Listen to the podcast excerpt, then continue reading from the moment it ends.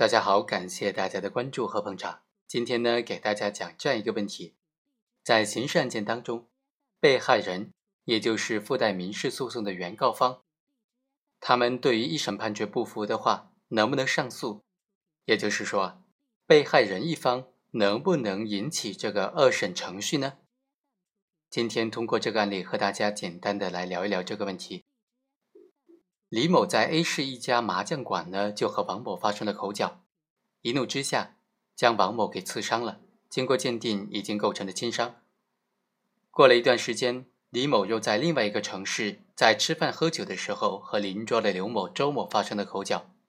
并且最终引发了肢体的冲突。李某因此怀恨在心，结果在结账的时候，李某就突然掏出了随身携带的匕首。直接捅向了被害人，最终导致被害人重伤，另外一个被害人死亡。对于这种情况啊，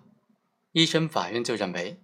李某因为琐事和他人发生了肢体冲突之后呢，就直接故意伤害他人，导致了一人死亡、一人重伤、一人轻伤，他的行为已经构成了故意伤害罪，所以判处了死刑，缓期两年执行，剥夺政治权利终身。宣判之后，李某并没有上诉，检察机关也没有抗诉，但是被害人这一方呢，就表示有很大的意见，尤其是对刑事附带民事部分，他表示非常不服，于是就本案的民事赔偿部分提起了上诉。二审法院经过审理就认为，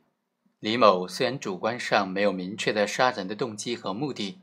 也没有事先预谋，但是他明知持刀捅人会导致人死亡。仍然实施这种行为，他捅刺被害人所使用的凶器、捅刺的刀数、部位、深度以及造成的后果，都体现出来了。他对于被害人的死亡结果持有放任的态度，所以应当按照他行为客观上造成的实际损害结果来确定他行为的定性、他行为的性质。因此呢，应当以间接故意杀人罪来定罪处罚。二审法院认为，一审审理的事实不清，证据不足，所以发回重审。结果呢，重审法院就认为，李某已经构成了故意杀人罪和故意伤害罪，应当数罪并罚，所以判决死刑，决定立即执行，剥夺政治权利终身。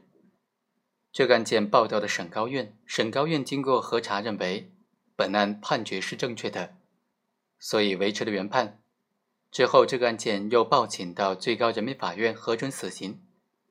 案件到这里啊，似乎已经尘埃落定了，凶手得到了严惩，罪有应得，看起来大快人心。但细究之下呢，其实有很多问题。比如说，在这个案件当中，被告人李某他本身是没有提起上诉的，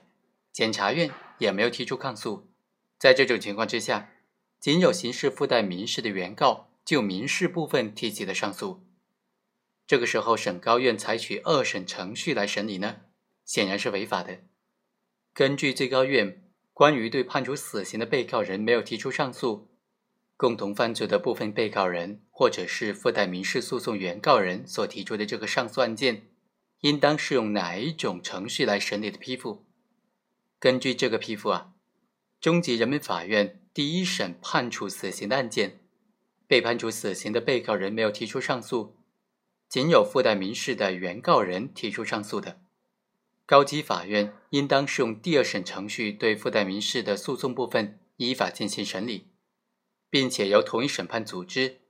对没有提出上诉的被告人的死刑判决进行复核，作出是否同意判处死刑的裁判。由此可见，中级人民法院一审判处死刑缓期执行的案件。被告人没有提出上诉，检察院也没有提出抗诉，仅有附带民事诉讼的原告提起上诉的，高级人民法院应当适用二审程序来审理民事部分，而对于刑事部分呢，应当适用死刑复核程序。然而，在这个案件当中，李某没有提出上诉，检察机关也没有提出抗诉，仅有附带民事诉讼的原告，也就是被害一方就民事诉讼的部分提出的上诉。所以，省高院对于民事部分呢，就应当采取二审程序；但是刑事部分不应当采取二审程序，只能够采取复核的程序。